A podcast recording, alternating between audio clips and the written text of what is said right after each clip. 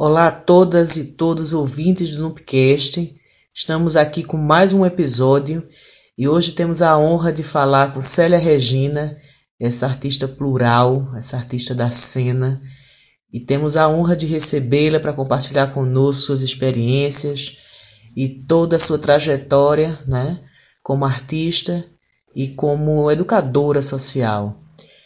Então, Célia Regina Rodrigues é moradora de periferia da região metropolitana do Recife, é atriz, bonequeira, produtora cultural, com 30 anos de atuação na cena pernambucana.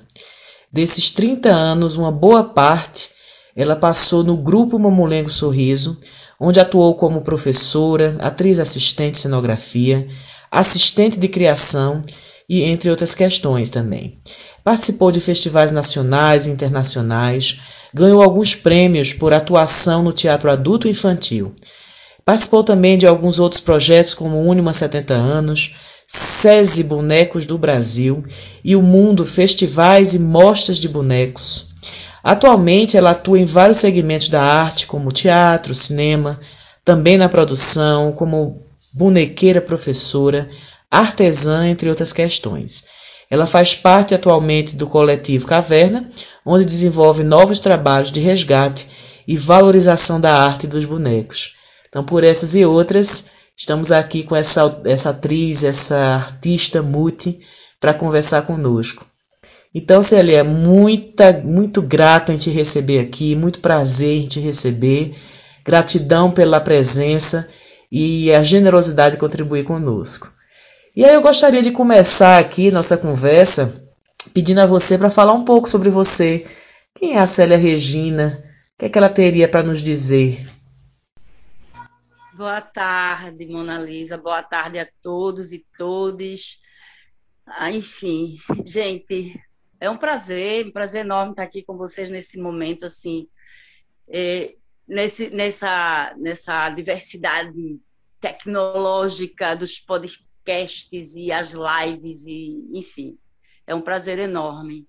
É, eu sou Célia Regina, como, como Mona Lisa já falou, sabe? Estou muito agradecida por estar participando desse, desse podcast com vocês, falar um pouco é, de minha vida mesmo, da minha construção, do meu trabalho, né? É, que se iniciou, acho que desde, desde muitos anos atrás, desde pequena praticamente, porque a gente não tem, a gente acha que cai do céu é mágica de uma hora para outra, mas não é. A gente vai desenvolvendo a arte, ela está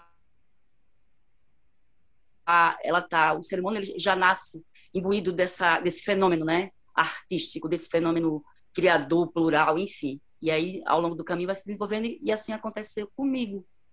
Dentro dos percalços, dentro das, das realidades, né, que cada um tem como mulher, como moradora de periferia, como é, brincante né, de terreiro, como brincante de, de, de, teatro popular, de rua.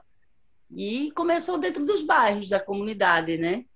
Que se, minha carreira, minha carreira mesmo de teatro se iniciou dentro do bairro onde eu morava, que é um bairro de periferia, é, no município de Paulista.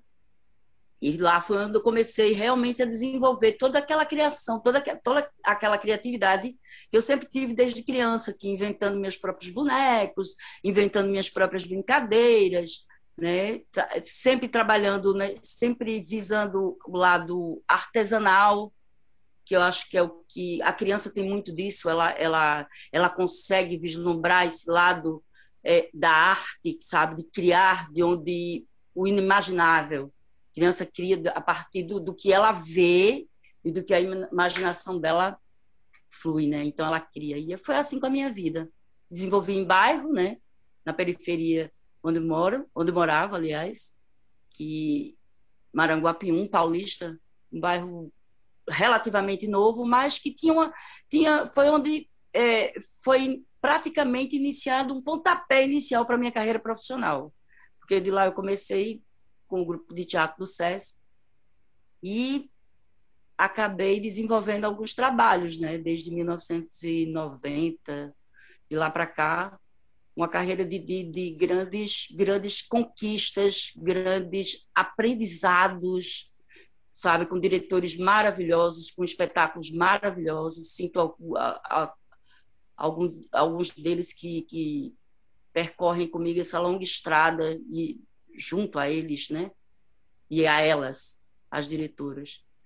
E aí, nesse meio, engraçado que nesse meio de, de longo artístico, eu vejo que assim, tem uma questão muito grande, porque dentro da carreira, a mulher, ela, ela geralmente ela é guiada pelos, pelos homens em todos os sentidos, né? Que a gente tem pouco disso aqui, a gente tem pouca referência feminina dentro da arte, propriamente dita, enquanto iluminação, enquanto encenação, enquanto, sabe, sonoplastas, enquanto técnicas, salvo algumas, que são guerreiras, técnicas de teatro, e as referências na, acabam ficando masculinas, né? E é nesse intuito que na minha carreira toda eu venho tentando quebrar, quebrar, sabe? Venho quebrar esse, essa, essa, essa veia que, que só homem pode, só homem. Hoje já tem, hoje temos iluminadoras maravilhosas, sabe? É, é, mulheres que estão arrebentando. Eu fico tão feliz em ver isso, porque meus 30 anos é, foi uma luta, sabe? Conquistas pouco a pouco, e ainda é muito pouco. Ainda é muito pouco. Né? Verdade, Célia. E... É, é, eu estava pensando aqui na tua fala até agora, né? Você. O que me pareceu, Célia, é que parece que você, assim, já desde muito pequena, como se a, a tua arte, a tua, a, o teu envolvimento com a arte já viesse junto com o teu crescimento de vida mesmo, né? Desde pequena, assim. E aí eu fico pensando, Célia, é, é, você está trazendo agora essa questão da mulher, os espaços que são muito negados a gente, né, nós mulheres, e, e da dificuldade que é. E, e eu fico pensando que, que, o que é que levou Célia Regina, por exemplo, para a cena? Teve alguma, algum momento que você pensou, poxa, agora eu acho que é isso mesmo que eu quero fazer, é isso que eu quero para a minha vida, não sei. Teve algum momento é, é, inclusive por conta de tanta dificuldade que a gente tem, é, é não só a questão também de gênero, mas tem também questão regional, por exemplo, né? Você coloca que é, é, pouco se tem visibilidade do trabalho das mulheres, que a gente pensa que mulher de cena é aquela só que está no palco, né, Célia? Mas me parece Exatamente. que você fala desde a iluminadora e tal. Tu pode comentar um pouquinho pra, pra, é, com a gente sobre isso, querida, por favor? É, de todas. É, a minha, a minha, o meu start com relação à, minha carreira artística, ele veio exatamente desse período em que eu fazia teatro no bairro onde eu morava, na, na, na comunidade onde eu morava, e o trabalho eu me dividia entre o grupo da, da comunidade e o trabalho é, diário, cotidiano, como qualquer pessoa é, faz assalariada. Então, é, eu me dividi entre esses, esses, dois horários, até que uma, uma, chegou um determinado momento que eu disse, ó, das duas, uma, eu vou, ou eu escolho viver de arte para a arte e pela arte, sabe? Ou eu escolho ser operária, sabe? E é, seguir uma carreira, sabe, de indústria, talvez, de, de, de é, comercial, sabe? Estaria numa loja, sei lá, não sei, enfim. Então, é, cheguei, foi exatamente esse momento, enquanto eu já trabalhava e disse que é isso. Não, eu tenho que decidir. Então, cheguei para o meu chefe e disse: Olha, a partir de hoje eu vou viver de arte. Ele riu na minha cara. Ele riu na minha cara porque, assim, ele disse: Isso em 1993, 94. Ele disse: Você está louca. Que é a primeira coisa que eles falam, né? Você está louca. Eu digo: Não, não estou louca. Eu estou indo é, dar vazão àquilo que me, que me perseguiu uma vida inteira, que foi a arte. Tudo na minha vida tem, tem arte. Eu sou uma pessoa, eu sou criativa, eu quero viajar, eu quero sonhar, eu quero estar no palco. Eu gosto de gente, eu gosto de público, eu gosto de cena, sabe? Eu gosto de descobrir, eu sou curiosa. Então, eu vou dar vazão a isso. E, e as pessoas, quando eu decidi isso, as pessoas que eu descobri no meio desse caminho foram essenciais, sabe? Fundamentais fundamentais na minha vida, fundamentais, porque assim me deram um alicerce, isso foi muito massa. Porque naquela época a gente ainda tinha uma comunidade artística que apoiava-se, apoiava-se. E eu, eu, eu acredito que vem, isso vem se perdendo também com um pouco do tempo. E aí me apoiaram e eu fui em frente. Só que ao longo desse caminho eu venho percebendo a dificuldade que é sabe? Se eu estivesse numa fábrica, eu estaria sendo a operária, a costureira, a cortadeira, a bordadeira, a secretária, enfim. Mas eu estou dentro da arte, eu poderia também ser qualquer coisa. Eu poderia ser iluminadora, eu poderia ser é, é, é, a sonoplasta, eu poderia ser a camareira, eu posso ser, sabe, a atriz, ou posso ser a produtora, ou posso ser o que eu quiser, né? E aí as dificuldades que eu encontrei no caminho foi que, assim, muito pouco os incentivos muito pouco. Antes de ouvir uma voz como a tua, é que você registra que, que tem o um lugar, inclusive, da resistência no teatro pernambucano, da presença da mulher. Você é uma, uma história, é uma lenda viva aí, né? A história, sua história já mostra esse lugar e, e de outras que, infelizmente, não teriam a visibilidade que, creio eu, é, seria de direito, né? Justamente por, por, por pelo que já se produziu e se produz, né? No teatro, teatro feito por mulheres também, né? Pois então... é, é mas você vê, hoje, hoje eu fico muito feliz por fazer trabalhos. Hoje, dentro de, das periferias, de estar tá conseguindo trabalhar dentro das periferias com, com os artistas que moram dentro da periferia, dentro da comunidade. Tu tá entendendo como é que é? Como o audiovisual, por exemplo. Hoje o audiovisual ele explodiu. É, o mundo inteiro, o Brasil inteiro voltou, sabe? Os cineastas do Brasil inteiro se voltaram para para esse olhar, sabe, periférico, né? Sabe, houve uma, houve uma, uma mudança dentro do audiovisual muito, muito importante quando, quando os cineastas eles começaram a, é, o olhar se voltar para dentro da periferia. E aí, isso deu empoderamento, sabe? Para os artistas de dentro da periferia, da comunidade. Tu tá entendendo? É, é, muito massa você fazer teatro para uma companhia Serafim, é muito massa você fazer um, um teatro para a companhia é, Matraca de Teatro, fazer parte do grupo do SESC, sei lá, fazer parte do grupo da Fundagem, enfim, é massa. É massa, eu acho isso fantástico. Mas para mim, ainda é sabe? Um teatro de muita elite.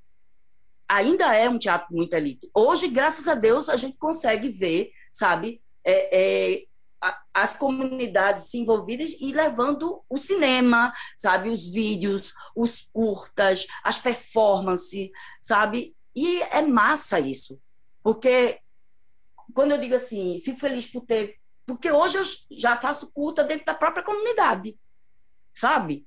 Com a realidade da comunidade, com os artistas que, foram, que estão sendo formados dentro da, da, da, da comunidade. Isso, claro, que de uns anos para cá. A gente sabe que no governo atual, é, na situação, sabe, econômica, política e financeira que o país está, tudo foi cortado. E isso me preocupa demais. Porque tudo que foi construído dentro da comunidade, o empoderamento desses grupos, sabe, culturais de dentro, de, de dentro da comunidade. Hoje mesmo morreu Guitinho de Xambá, Tu sabe o que é Guitinho de Xambá? Guitinho de Xambá para aquela comunidade é tudo, sabe? Ele cresce, fez crescer aquele espaço lá dentro da comunidade do Xambá. Tá. Levou muita gente, levou o legado da família, fez com que. É isso que acontece quando a comunidade se movimenta artisticamente, sabe? E eu fico com medo porque o governo que, atual que vem se, se, que se instalou, mas que já vem de uma, de uma, sabe, de uma escada decrescente, fila da mãe, sabe? Vai, tá, cortou tudo isso. E isso vai dar muito mais trabalho lá na frente. Muito mais trabalho lá na frente. Quando a gente conseguir retomar essas bases, sabe? Conseguir voltar a fazer isso dentro da. Vai ter, é muita resistência, mano. E mulher, então, uhum. mulher, então, pior ainda, sabe? Dentro da comunidade, ela tem que se superar triplicamente. Triplicamente. Entendeu? Porque tem tudo que envolve seja a facilidade, o tráfico, a, a falta de comida, enfim, a gravidez precoce. É muito complicado. E a arte, ela tem esse poder. Eu já eu, eu, eu, pude, eu pude ter isso na mão, ver isso na minha frente. Puta merda! Isso aqui, essa arte que eu tenho, essa arte que meus amigos têm, que as pessoas que se, se propõem a passar, transforma sabe? De ver alunos meus num, dentro do próprio do mesmo ônibus, ele indo para a faculdade, fazendo para fazer uma faculdade, sabe, de, de, de, cinema, ele trabalhando num espaço, sabe, de cultura, porra, sabe, de criação. E isso é a arte que transforma. E aí, quando a gente não tem políticas, sabe, públicas, políticas sociais, sabe, e políticas econômicas, sabe? Que pense e na base, com a educação, com a arte na base, a gente perde tudo isso, né? Que é o que acontece nesse atual momento em que nos encontramos, Sim. fora a pandemia.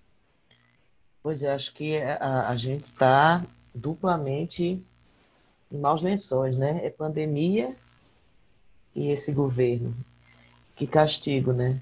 Mas assim, eu achei muito interessante, Célia, quando você fala a arte da periferia e a importância de uma representatividade, né, como Guitinho, que se foi, é, é, passou, né, fez a sua passagem, e o quanto que aquilo fica de, é, é de saudade, e o quanto que isso marca também a, a, a perda, como se perdesse um. Como é que eu posso dizer? Não, é, sei lá, uma grande representatividade, né? Como se perdesse assim um pai, digamos assim, no sentido de é, é, de comunidade de alguém que, que faz por ela e que a representa, né? E aí eu me perdi um pouco assim do foco, mas é, o, que eu, o que eu acho é interessante, né? É a questão da, do envolvimento da comunidade na arte, o quanto que você sempre fala aqui do empoderamento e o quanto que é importante para a população em geral é, é, busca a arte e os meios de arte e cultura como esse empoderamento. E daí eu acho que talvez os ataques mais profundos, né? Não interessa à elite, né, que essa classe se entenda enquanto que tem poder, né? Eu acredito que ruiria o sistema, né? E, e não, não, à toa se há essa tanto a, a, a, carência material, porque a carência artística não há, de forma alguma, né? Você bem coloca aqui que é, muito forte, muito plural a arte produzida é, na, na periferia. O problema é político, né? O problema aí é de não ter, de dar essa visibilidade, né? Impressionante. É, é, de interesses também, né? Isso. Interesses políticos, econômicos e é complicado. É Mas ainda assim é um, um, eu acredito muito, sabe? Eu, eu sou uma pessoa otimista e confiante e otimista. Senão eu não estaria na profissão que estou, que é uma profissão que não é, é às vezes é muito romantizada, sabe? A profissão de atriz, de, de, de, produtora cultural, mas é uma luta diária, é uma luta diária. Por vários motivos. Primeiro, por ser mulher, primeiro, segundo, porque você. por questão de sobrevivências, sabe? Você opta por, por fazer alguns trabalhos que, que te dão esse suporte, né? Uhum. E acaba que de vez em quando tira o foco de alguns, mas aí a gente vai tentando se equilibrar. Porque viver da arte aqui é, é muito complicado. No país é difícil e no, no estado de Pernambuco é muito mais complicado. Né? Hoje a gente vive é, à mercê de incentivos, de um incentivo praticamente só, e esse incentivo ele escolhe a quem vai é, privilegiar durante um ano, né? Por todas as suas ressalvas de, de atrasos e distribuição de dinheiro e tudo mais. Mas é isso, aí você vai, você opta por viver da arte, e aí você junta tudo, né? O fato de ser mulher, o fato de estar na periferia, de, de ter é, às vezes os privilégios são outros, sabe? Porque, mas aí você vai, você vai cavando, sabe? É, é praticamente isso. Eu acho que, que, é isso. Você vai galgando e cavando cada, cada centímetro que você vai trabalhando, sabe, na sua vida e aprendendo. Eu passei 20 anos praticamente num, num espaço que me deu uma, uma, um leque, sabe, de, de aprendizados, de, de, de conhecimentos, que foi mulher de sorriso, né? Ele me abriu portas, sabe, fantásticas no mundo do, no mundo do boneco, no mundo do, do, dos mamulengueiros. E aí é, é, eu sempre volto ao meu lado periférico, mulher, sabe, negra, pra, é, é que mora em comunidade, para esse, esse caminho de buscar essas pessoas. Agora a gente está nessa jornada é, de, de grupos, sabe? É, trabalhos, aí conheci o Coletivo Caverna. E o Coletivo Caverna fez um diferencial, sabe? Na, na, minha, na minha vida mesmo. Porque, assim, o coletivo, ele, ele me dá a oportunidade de trabalhar com o que eu sempre quis, sabe? Que é esse resgate da história do boneco. É, é, com o cuidado, essa visão que a gente tem que ter do, do geral, né? do todo, da comunidade, do meio ambiente. E eu tenho esse espaço.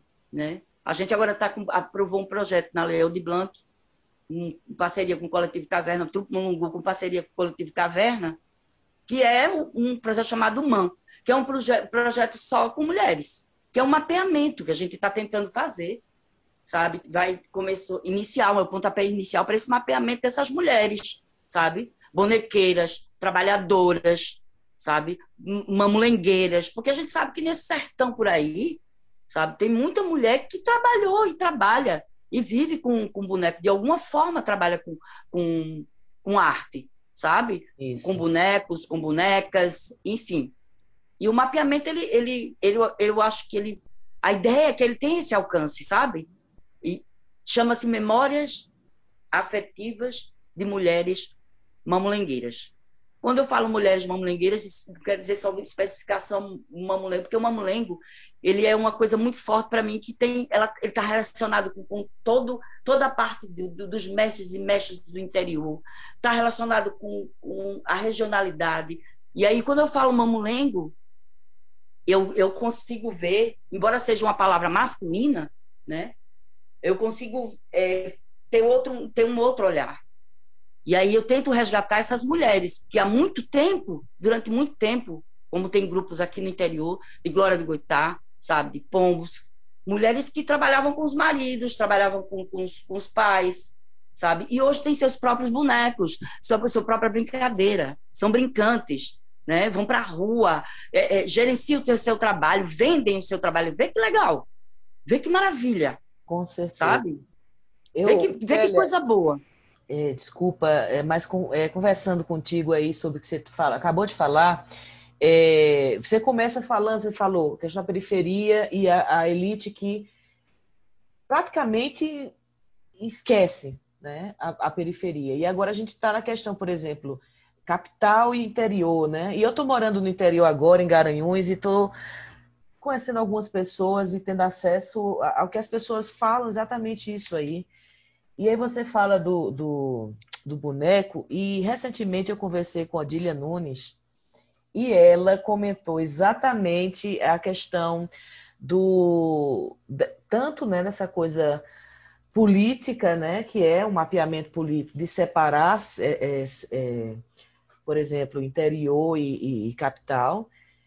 E aí eu acho que por conta disso também fica mais importante esse trabalho de vocês, esse novo projeto foi aprovado, desse mapeamento, que é para mostrar, não só historicamente, mas mostrar que agora essas pessoas, para além da capital, também produzem, né? E ela falou, Célia, uma coisa que eu, como não sou, né, da. Eu, eu não sou uma artista, né? Muito menos da cena, mas que não tenho como saber, então eu só tenho como sentir vendo, né? o, o, momento em que vocês manipulam o boneco, que você tem aquela relação com o boneco. E a Odília falou o seguinte: é, é muito séria a nossa brincadeira. É porque é lá que está a nossa verdade, né? E ao mesmo tempo, é, é, eu me lembrei de uma cena de Sebastiana Severina, sua, que você, é, no, no, barco, assim, no final, né? E tem uma espécie, é como se fosse um rio, né? Um lago, uma coisa assim. E aquilo ali me tocou profundamente. Foi para lugares que, meu Deus, infância e até. Enfim, a gente, quando vê aquilo ali, a gente se emociona demais porque a gente, acho que a gente capta essa verdade, né? Eu queria saber, assim, perguntar a ti, eh, Célia, como é essa coisa da relação com o boneco? Como é trazer a brincadeira para a cena? Como é trazer o boneco para. Enfim, né, para a cena? Como é que você vê ah. isso, Célia? Ah, você, você me tocou numa coisa muito, muito que é, me é muito querida, que é a Sebastiana Severina, né? Porque você vê uma brincadeira, é uma brincadeira de bonecos, sabe? São duas mulheres que estão lá, são duas bonecas. E aí traz toda a brincadeira de criança, né? Todo, todo sua memória afetiva, né? A Sebastiana Severina ele tem isso. Então, tem o rio, que é feito por voalmos, tem um barquinho, tem as casinhas, rosa, roda gigante, tudo uma brincadeira, tudo manipulado, tudo boneco. E é isso. O boneco, o teatro de bonecos, ele, ele, consegui, ele te proporciona essa, sabe, é, é, essa maravilha que é você se transportar para um mundo, sabe, que é fora completamente da, da realidade.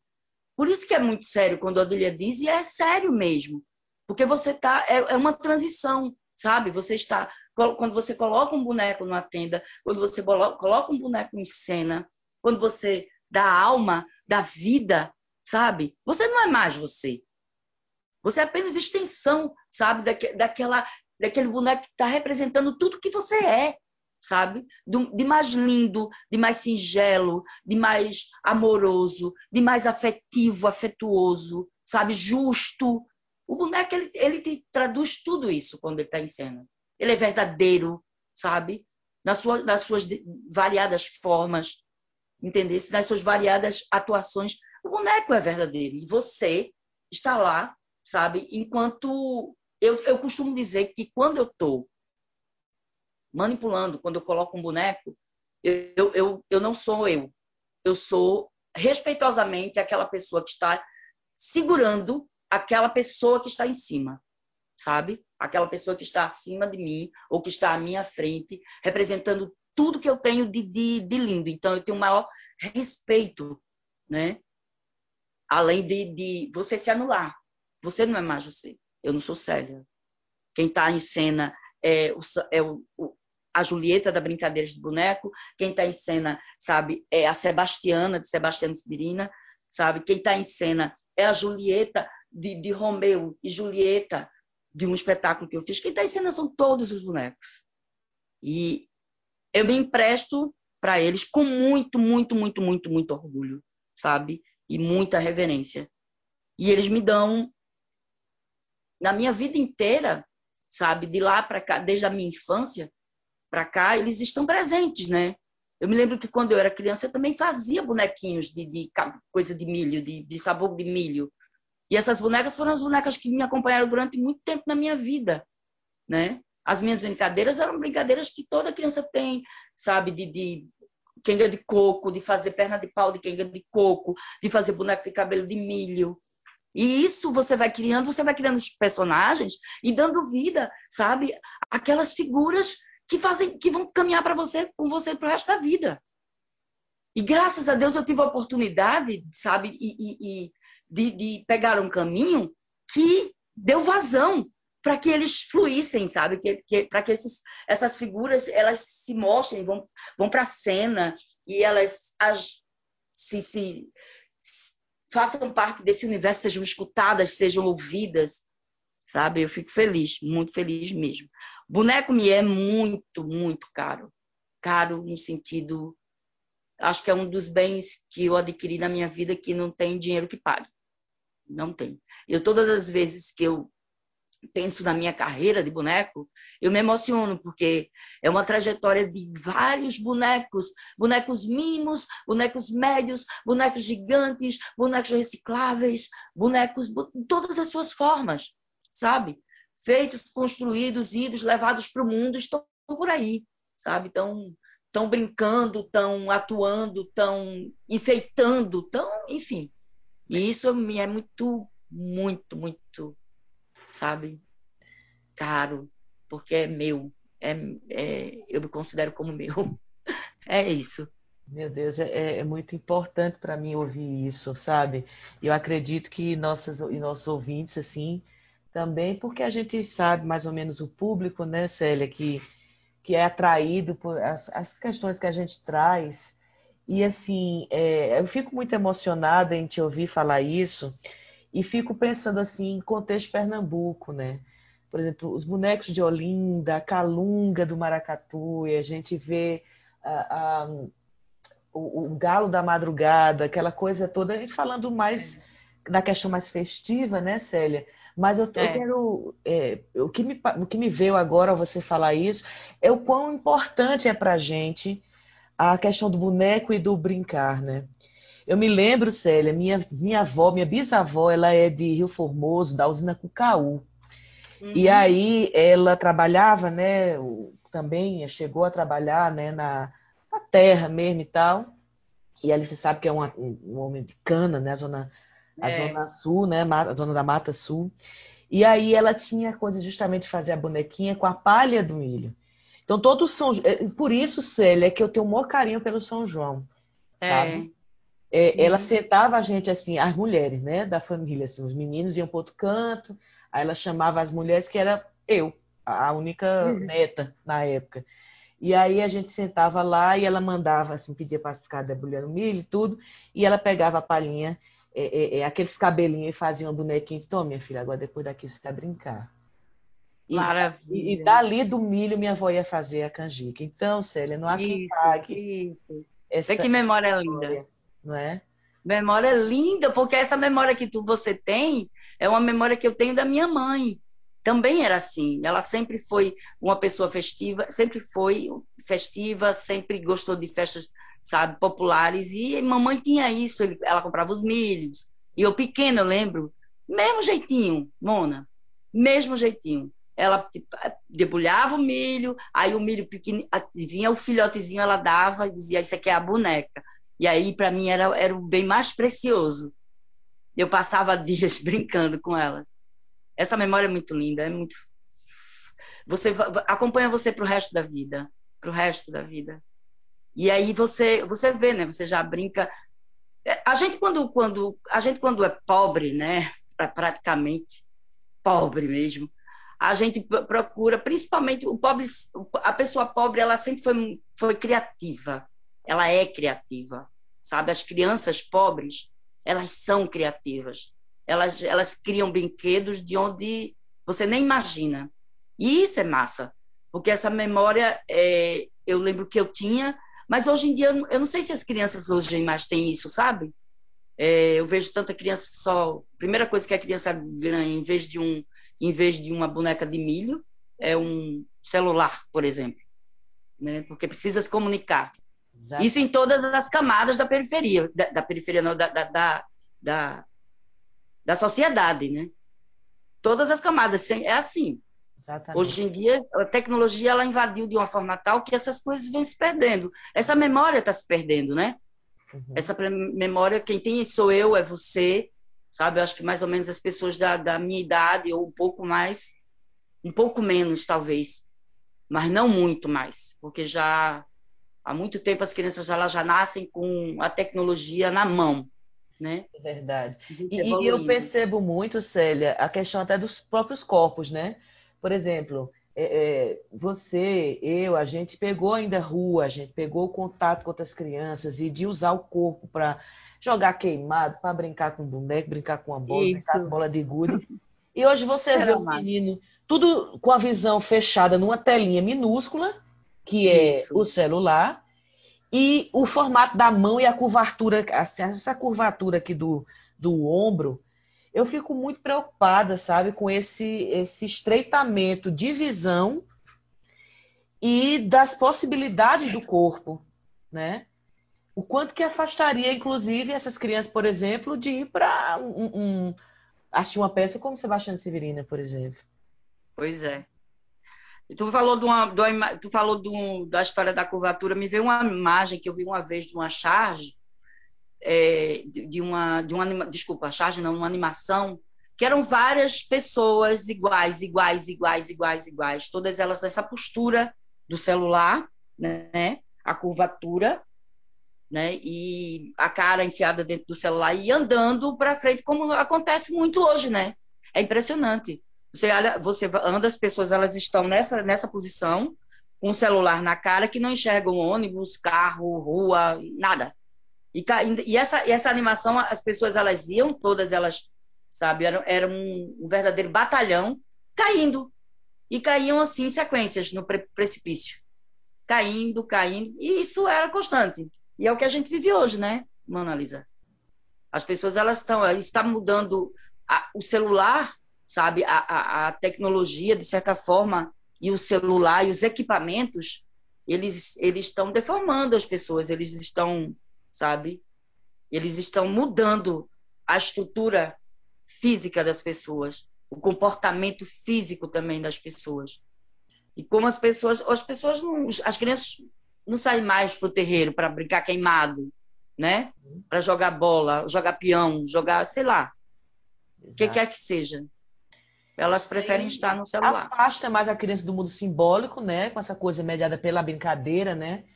É, é, pelo boneco e outros instrumentos de brincadeira, como você mesma coloca. Que você falou, a pessoa que tem uma falta material, assim, uma pessoa pobre, ela vai desenvolver sua criatividade, que é para ela, porque ela vai buscar os recursos que ela tem, né? Para poder brincar. Não é uma coisa que vai em um shopping, compra pronta e, e, qual é o estímulo da criatividade daquela criança, se ela já recebe, né? Um, um brinquedo, sei lá, pronto, caríssimo, sem necessidade alguma, e ao mesmo tempo a relação também da criança com aquele brinquedo é tão fria que acho que dá uma semana a criança já não se interessa mais, por exemplo. E eu é, fico então, assim, desculpa. É tudo imediato, né? Uhum. Exato. É tudo, é tudo muito imediato. Você, é, eu, eu, eu vejo essa, isso me preocupa muito, porque assim, a gente que trabalha com, com teatro, trabalha com teatro, teatro, boneco, teatro de rua, é, é levar a criança hoje para esse, esse mundo, você tem que ter um trabalho dobrado, sabe? Para esse mundo da, da, do popular, da rua, da brincadeira, da, da cantiga de roda, da, das palavras é, trava-línguas, enfim. Porque a, a, a mídia, ela, tem, ela trata a criança, principalmente, eu vejo uma faixa etária muito jovem, mas muito jovens já no celular, tipo bebês de, de 6, 7, 8 meses, tendo que comer com a galinha pintadinha, com o baby shark. Verdade. Com não sei o quê. Isso é uma alienação, sabe? E uma forma de apresentar boneco em um mundo criativo, sabe? Lúdico para uma criança que é praticamente sabe? Um assassinato. Um assassinato da, da, da, da memória, sabe? Da afetividade, sabe? Do humano. Porque você criar uma criança escutando baby, xa, xa, xa, xa, o tempo inteiro, sabe? Vendo a galinha pintadinha com aquela música repetida, isso é, sabe? Aí eu fico preocupada, porque o que, que a gente pode fazer nesse sentido, sabe, Mona? Para é, interferir para que as crianças. Porque elas estão começando dentro do celular muito cedo. E, e com, com um conteúdo muito preocupante, sabe? Que é completamente diferente desse, desse, desse universo e desse mundo que eu tive, que você tive, teve, sabe? Que minha sobrinha chegou a ter, sabe? A minha filha chegou a ter, né? Isso é muito preocupante. E aí eu, eu me preocupo, o que, é que a gente pode fazer nesse sentido, sabe? Que é uma coisa que eu, eu tenho pensado bastante, de que tipo de conteúdo eu vou começar a desenvolver e trabalhar dentro do boneco para que chegue para as pessoas, Isso. sabe, de forma transformadora mesmo. Uhum. E aí eu me lembrei do que você falou, né? É, é, por exemplo, eu me lembrei também de um projeto que é o Periferia Comunica Periferia também, quadro visual do Caverna, e esse do Man que você traz, que, tá, que é também pelo Caverna, mas que você já vem produzindo, fora algumas outras trabalhos que eu sei que tem desenvolvido com a questão das tecnologias também. E o que a gente tem visto, principalmente nessa pandemia, né? O quanto que o, até nisso, né, Célia, o teatro ele vem. Ele vem para lembrar que a gente é humano e que está vivo. ele vem para salvar a gente dessa loucura toda desse mundo tão referencial, é. né? E ainda é. vem com educação, porque vai dizer assim, olha mãe, eu não estou aqui te criticando porque você está assim assado, mas preste atenção no que teu filho está vendo, porque determinadas coisas elas servem só do capital mesmo, né? Eles estão ali para vender, então eu quero botar na cabeça da criança: compre batom, seu filho merece batom, não esqueça a minha caloi, né? Então eles estão ali para o capital e não está tá, tá separado da questão é, é, que eu tenho muito ouvido é, é, bonequeiros e bonequeiras falando, que essa relação, né?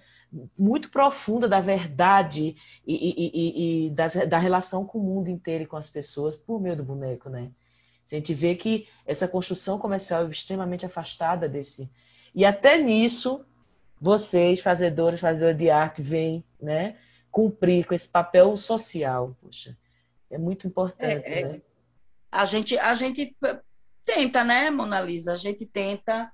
Em algumas situações a gente consegue, outras não. O Periferia Comunica Periferia, que foi do coletivo Caverna, foi massa porque assim consegui, a gente conseguiu desenvolver um trabalho dentro dessa, desse projeto que ele chegava para a comunidade de forma clara, objetiva, né?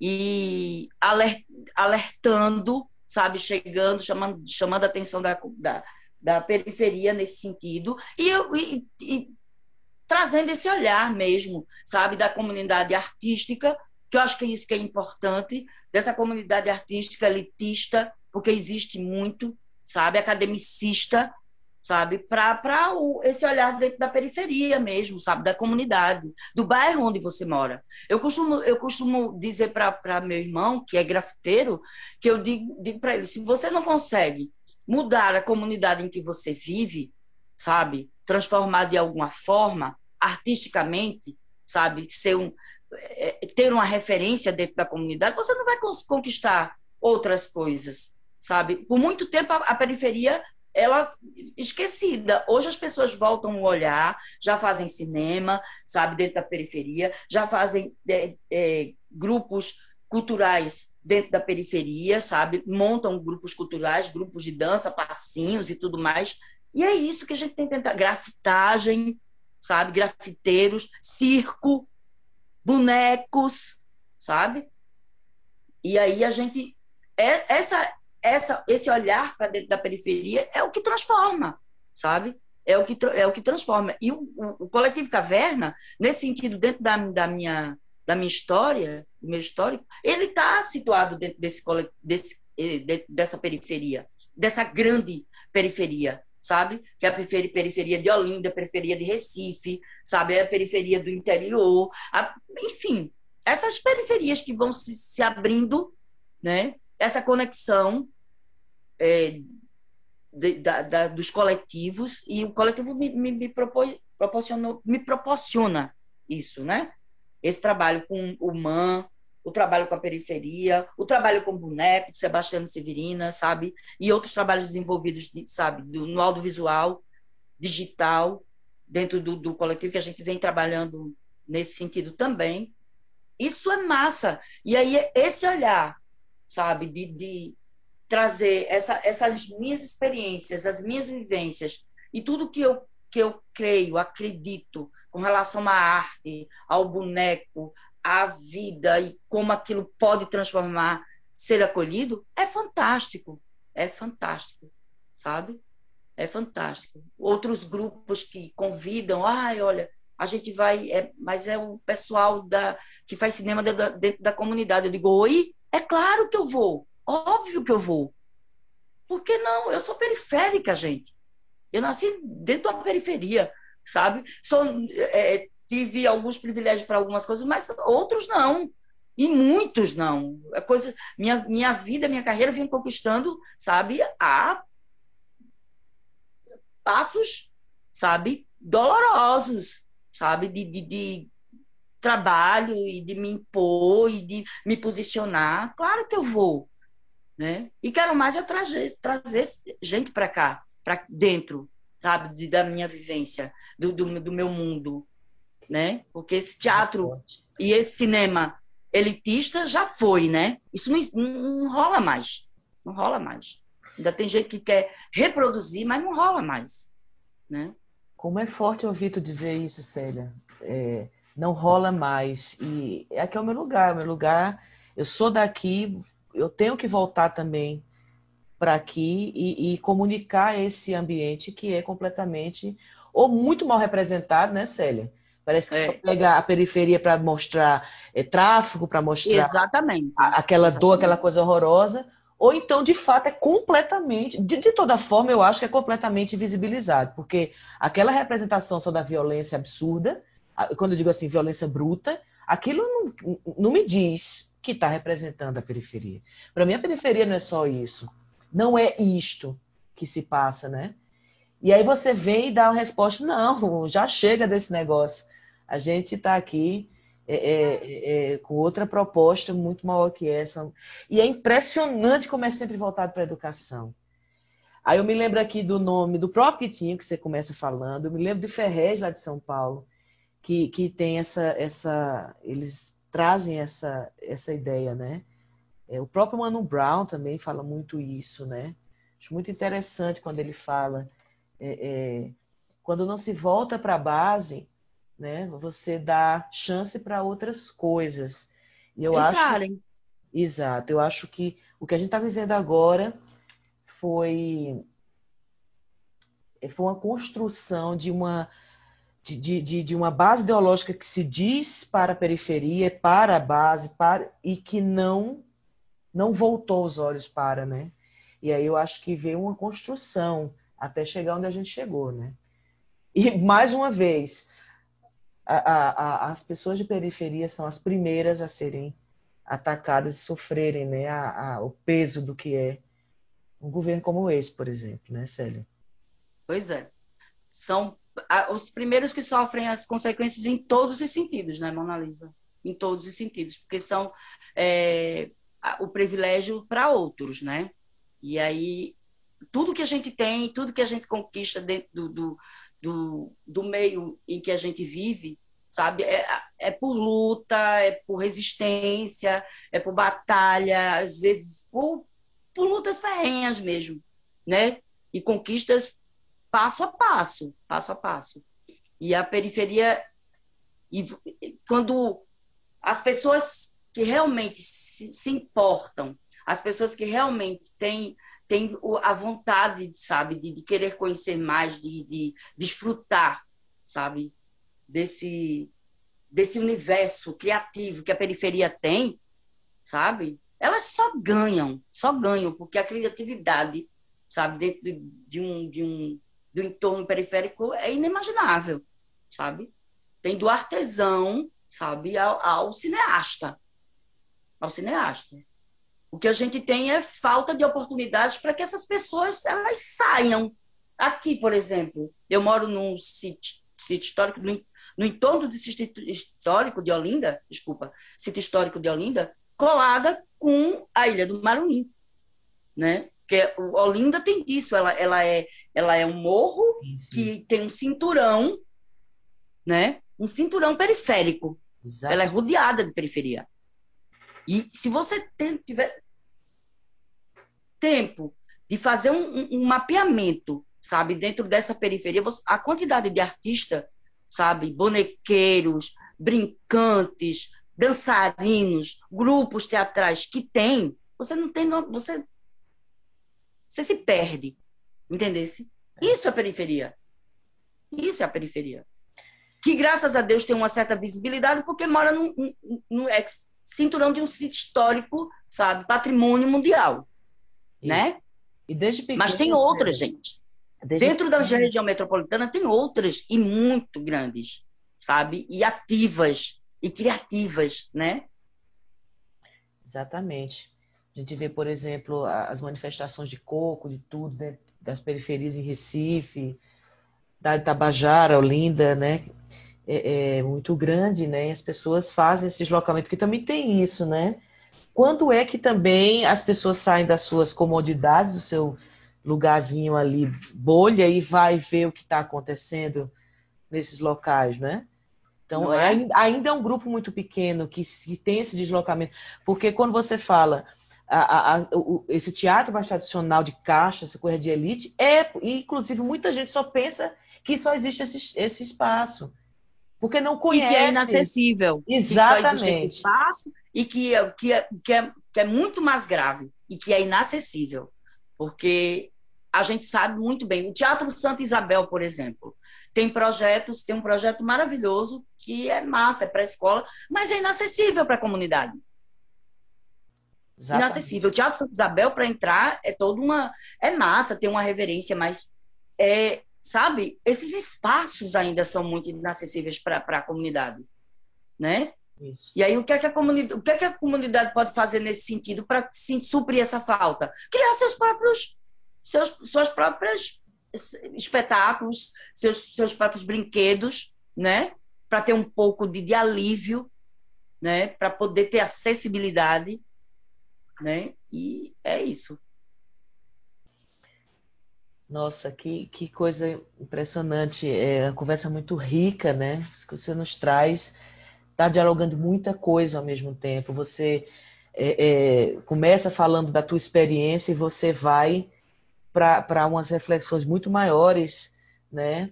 É, é, eu vejo muito uma generosidade muito grande de compartilhar isso e do teu olhar, que é um olhar de dentro, né, Célia? Eu acho é, isso um olhar de dentro, muito importante. Mona Lisa. Experiência.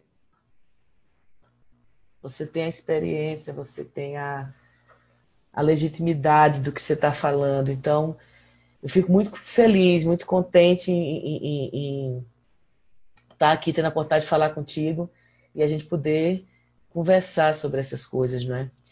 E aí, Célia, só, só uma coisa que me ocorreu agora, é, por exemplo, o quanto que foi simbólico aquele assassinato, né, de Marielle, de Marielle Franco, e o quanto que está sendo simbólico agora com a prisão desse Daniel Silveira, né? De, de ele quebrou a placa da Marielle. O que, o que é que ele quis dizer ali para a sociedade, né? Não, uma pessoa da periferia, uma mulher preta e tudo, ela não tem condições nenhuma de ter um nome numa placa, numa rua né, de, de, de, do Rio de Janeiro. Né? Então, é muito simbólico. Eu acho que, que o assassinato dela é, vem mostrar que não é lugar, não. É, como se as pessoas de periferia, mulheres e mulheres negras e tal, não tivessem a, a, a, o direito de, de, de estar ali, né? De ter quebrado a placa dela. Agora veja, ele chegou ao nível de deputado federal, o que jamais poderia acontecer, né, em algo sério, em algo que, que, que se respeita a democracia e a justiça social, né? E é, ali, para mim, ele disse assim para a sociedade: olha, uma mulher preta, periferia, jamais que ela pode ocupar esse espaço. Ela não vai ter um nome numa rua no Rio de Janeiro, que é o centro do mundo, o centro do Brasil, o centro do mundo, né? Então acho que foi o recado que foi dado e, e, e eu acho que fica muito emblemática essa coisa do apagamento mesmo de pessoas de periferia. É, é o silenciamento, né? Na Sim. realidade, Mona Lisa, para mim é o silenciamento da mulher no seu todo, sabe? A mulher sempre foi silenciada em todos os sentidos. É, eu tenho memórias na minha, na minha cabeça de, de minha mãe e de, vizinhas, enfim, de mulheres na minha vida que sempre tiveram que, que se calar, apanhar. É, e quando você chega num lugar que a Marielle chegou, que a Marielle Franco chegou, sabe, uma mulher negra, periférica, sabe, inteligente, né, dona do seu próprio nariz, empoderada, sabe, e política, né, conseguir enfrentar essa sociedade machista, ela ela não. É muito pouco Marielle ser, hoje só lembrada enquanto, sabe, é muito pouco enquanto resistência feminina, feminina, sabe? É muito pouco. Eu acho que ela merece muito mais. Como muitas mulheres, sabe, merecem muito mais, porque essa, esse silêncio, sabe, da Marielle, quando esse deputado fez isso naquela época, que ele quis dizer assim, aqui não, mulher, aqui é, é o que a gente vive diário, diário e cotidiano. Mulher não pode, mulher não tem voz, não tem vez, não tem. Até um pouco tempo não tinha voto, né? Não podia optar se queria ficar casada ou não. Não podia optar. Hoje tem mulheres que vivem é, refugiadas, vivem, vivem isoladas, sabe? Vivem escondidas porque os maridos, por se acharem donos e de direito, sabe? Vê que sociedade podre é essa que a gente vive, sabe? De tirar a vida de, dela porque ela não quer viver com ele, porque ela não aceita ser espancada, porque ela não aceita passar fome, é. ela não aceita ter filho todo ano, né? Eu vi ela hoje, aceita...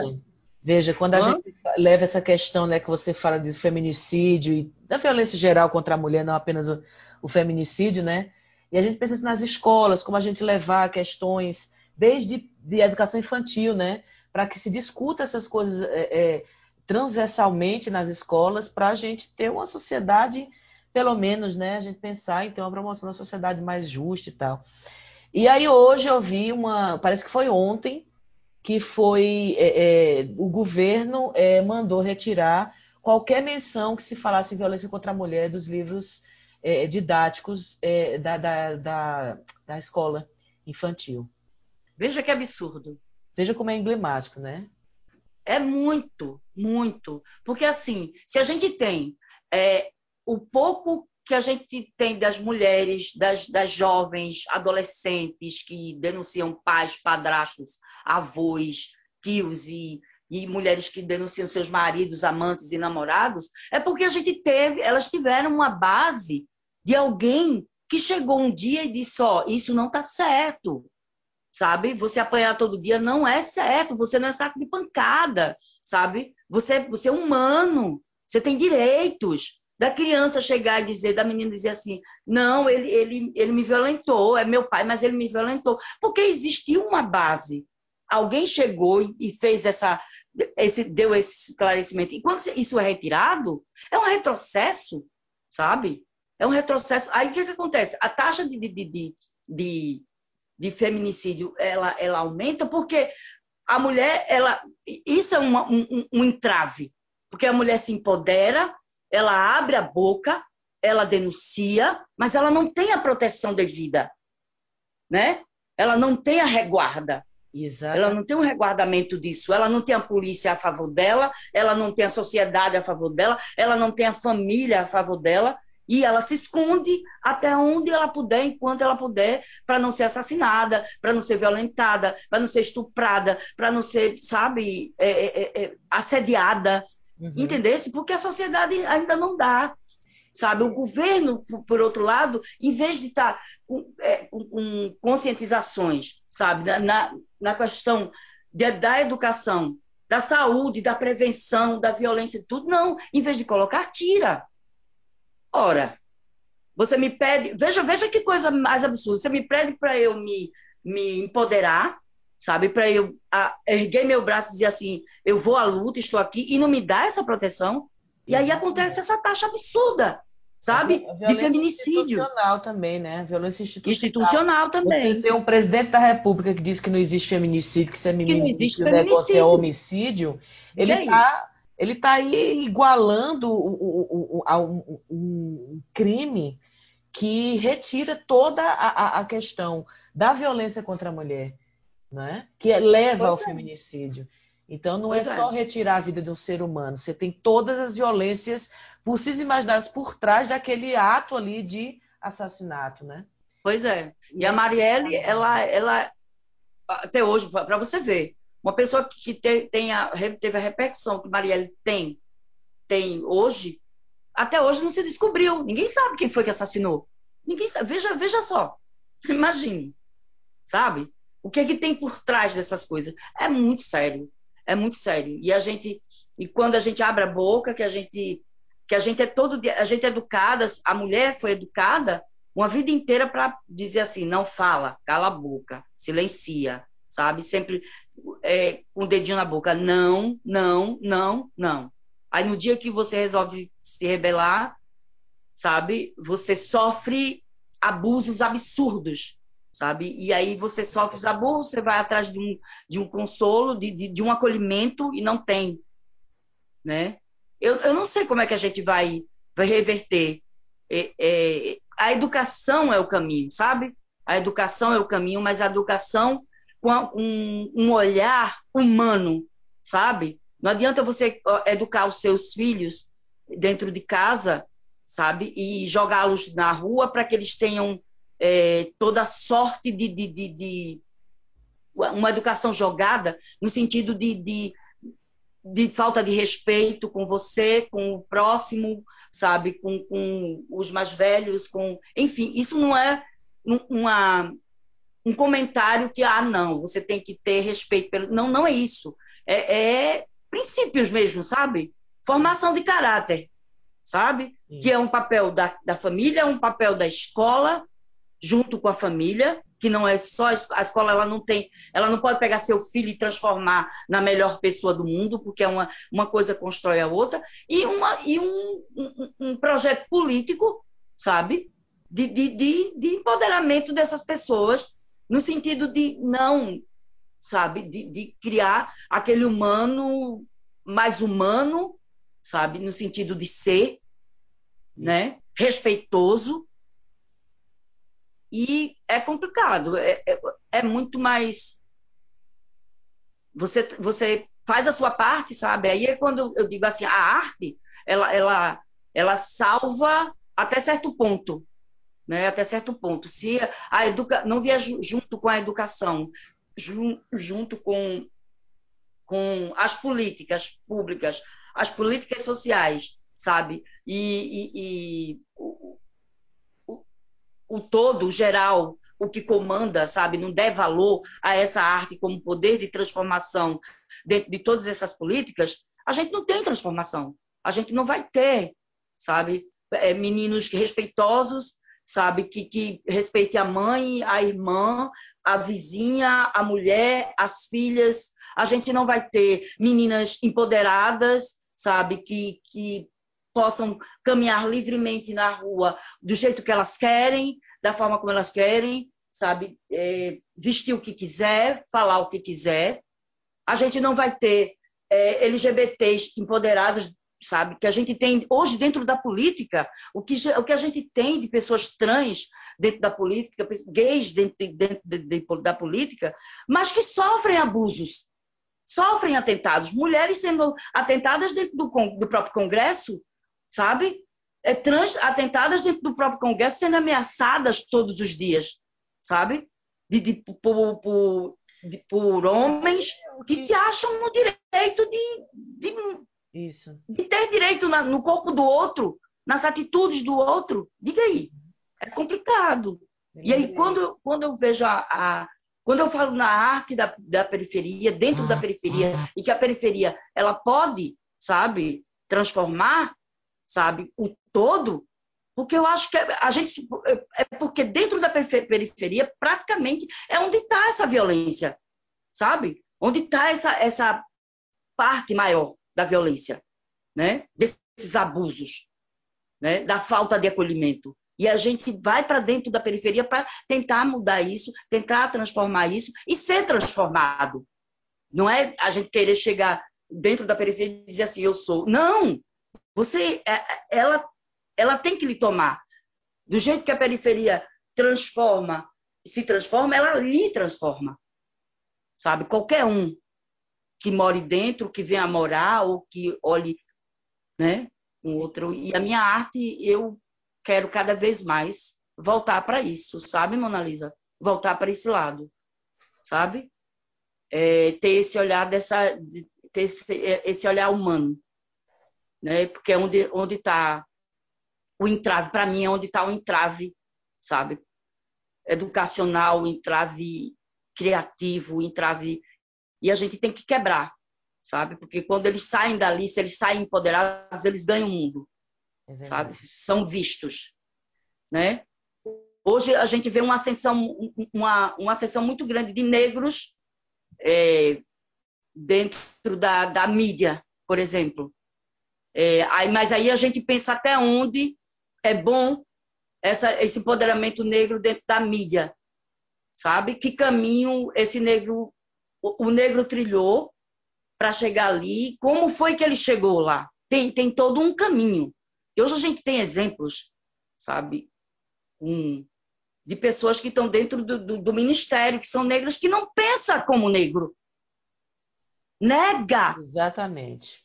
Você tem a, a sua presidente... Nega a sua origem. É. Imagine. E é interessante de se ver é, é, é, como é que esses, esses lugares assim que um governo fascista tem uh, uh, como é que ele age, né? Ele vai assim, olha, propositalmente eu vou colocar uma pessoa que sim é, é, é uma pessoa negra no, nesse lugar aqui, por exemplo, Fundação Zumbi dos Palmares, para dizer para a população que não é nada disso que se vem reivindicando, né? Ou seja, para voltar ainda para aquele sistema mesmo, a estrutura colonialista, né, Célia? É uma coisa impressionante. Exatamente. E colocar, não, a, a periferia, só a periferia é o lugar da, da, da violência, aí fazem filmes para isso. O danado é que, que, eles têm as armas na mão, né, Célia? É, eles têm as armas na mão, é. eles têm, têm, têm, três, três objetivos. Arma na mão, tem alvo, isso. tem o alvo, que o alvo é a periferia, né? E tem a favor deles um governo que praticamente é genocida, entendeu? Que é para matar mesmo, que é para primeiro atira, depois pergunta quem é, entendesse? Uhum. Porque tá pouco se lixando, é limpeza, é limpeza geral. E aí os que se rebelam tá, sabe? É, para fazer a diferença, ou se junta, ou então, que um, dois, uma andorinha só não faz verão né? Mas a gente sabe que uma andorinha só pode contaminar muito, como o Ministério, né? O do Ministério, ele pode contaminar quando ele vem com um discurso, né? Negacionista, um discurso isso. negando toda a sua origem, ele contaminou milhões, porque para isso ele tem a mídia a favor, né? Exatamente. A mídia a favor. E aí. A instituição é... na mão deles, né? Pois é, o poder, né? Exato. Aí a gente fica. Nos resta um lugar que é muito importante, que é o da resistência. Eu acho que tua fala inteira, tu, tu, tu deixa isso muito explícito, né, Célia? E o que eu acho mais, mais bacana é que você fala essa reflexão toda com o poder da palavra. Você sabe do que você está falando, você já vivenciou isso, você vivencia. E isso traz mais força para o que tu diz, né, para a gente, assim. Célia, eu sou muito agradecida. É, a gente tem que caminhar para o final, digamos assim, mas que sempre deixa um gostinho para mais de tão importante que é, que é essas reflexões que você traz, né? E aí é, nós somos agradecidas bastante, nós do Pelém, aqui da UFAP, é, a Universidade Federal do Agreste de Pernambuco, falando com mulheres, mulheres fazedoras de arte em todas as suas linguagens, e esse grande, essa grande reflexão, né, sobre questões políticas, culturais, ou seja, nossos entornos, né, Célia? E trazer Isso. uma representante como você, da arte pernambucana, é uma honra muito grande. Queria deixar isso registrado. Tu quer falar algumas coisas para a gente, alguma mensagem que tu queira passar, Célia? Ah, não, Mona Lisa, eu estou muito feliz. Muito obrigado pela participação. É muito legal. Eu acho, quero dizer para vocês que estou tão feliz porque é muito legal ter esse lugar de fala, sabe? É, hoje, com a mídia, né? Com, as, com a, o advento da internet, da tecnologia, a mulher ela, ela conquistou, ela vem conquistando, sabe, seu lugar de fala e de escuta e de mudança e de transformação.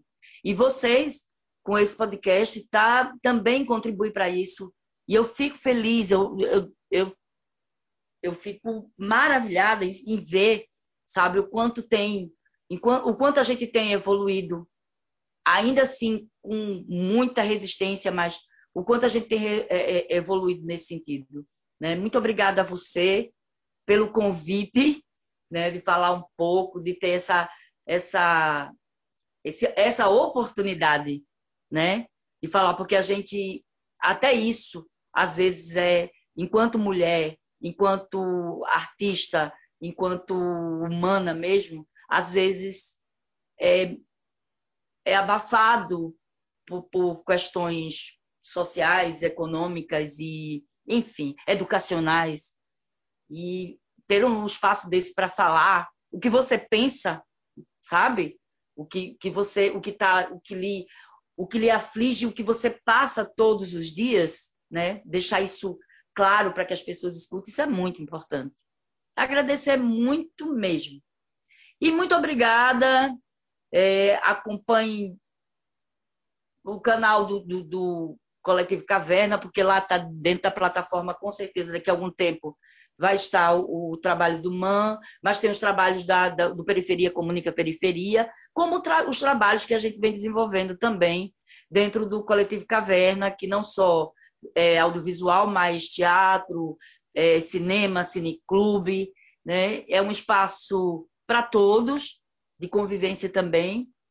É, Tem uma equipe maravilhosa, pessoas maravilhosas dentro do coletivo, tá bom? E é isso, gente. Vou ficando por aqui. Muito obrigada. Gratidão, Célia, coisa boa. Nos nossos é, agregadores do podcast, vocês ouvem esse episódio e os outros anteriores a esse. É, gostaria de agradecer mais uma vez a Célia Regina a, e a todas e todos e todos os ouvintes do Nupelém, Nupcast. Até a próxima.